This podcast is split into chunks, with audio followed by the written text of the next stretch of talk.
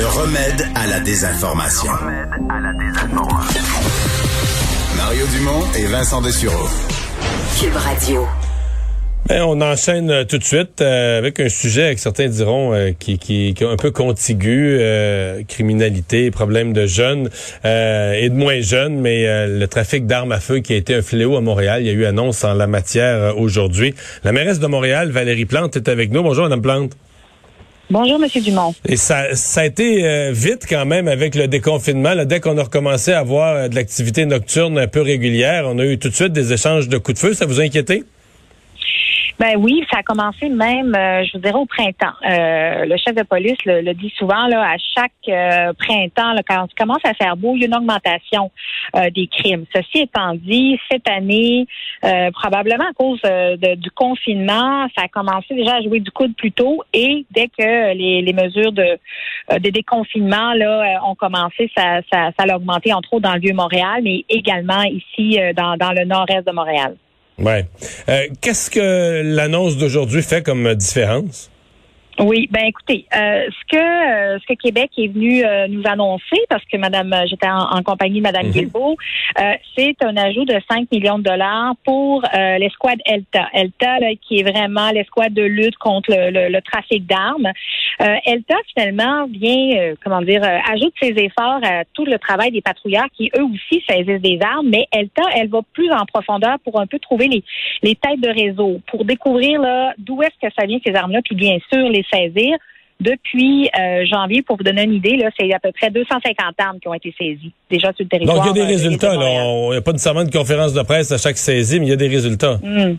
Oui, oui, absolument. Et, et, là, de grossir ELTA, parce que présentement, il y a 23 euh, agents euh, ben, qui font partie d'ELTA, euh, policiers, policières, et là, on vient la doubler. Alors, on a bon espoir que ça, ça va justement doubler les résultats et, plus encore. C'est important parce que dans l'Est, ici, je voudrais que la population est inquiète. on vous parlait tantôt de, de coups de feu, là, mais on, en a, même entendu durant le jour dans des lieux qui n'étaient pas d'habitude propices ciblés. Alors, il y a beaucoup d'inquiétudes présentement.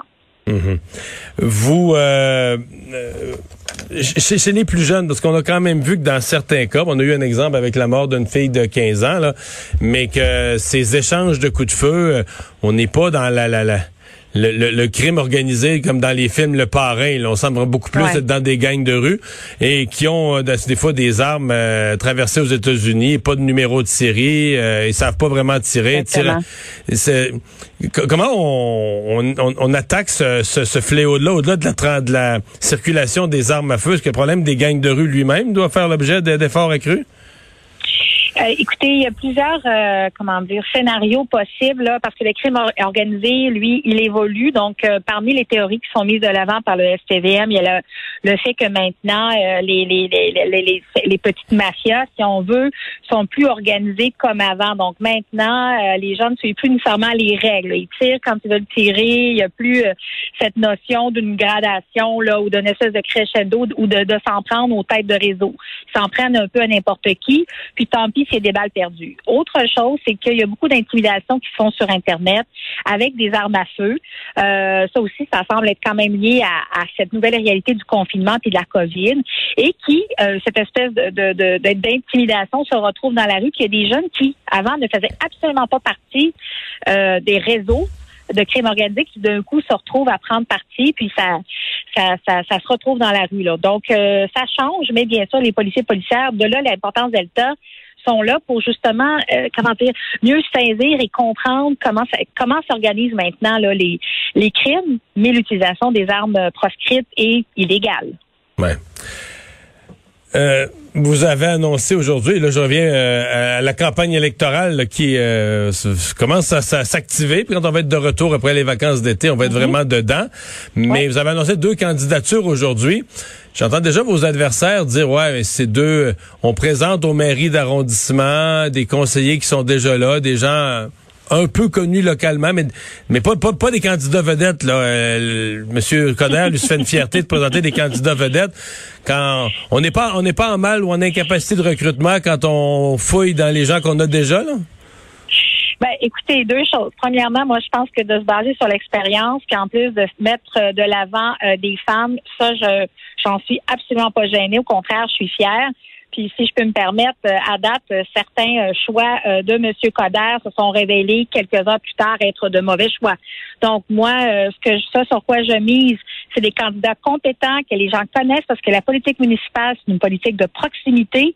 Et euh, autre élément, ben voilà, on, la, la, la, comment dire, la campagne commence à peine. Là. Alors on a du temps devant nous, puis on va décider, hmm. décider de notre propre agenda.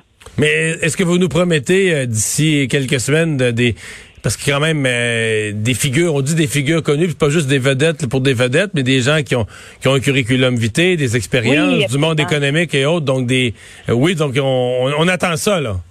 Oui, oui, oui. Des grosses annonces là. Euh, oui, puis non seulement les grosses annonces, mais également les, très hâte de partager les idées parce que vous savez, ben, notre parti en manque pas une vision forte, des idées fortes. Alors j'ai très hâte que la campagne soit officiellement lancée. Prenez-vous des vacances cet été ou c'est campagne à temps plein, là? Ben, moi, je prends toujours du temps avec les enfants. Je pense que la meilleure façon de prendre soin des autres, c'est de prendre soin de soi. Mais disons que ça va être des vacances écourtées. je crois ça. Merci d'avoir été là. au revoir. Merci, au revoir. La mairesse de Montréal, Valérie Plante.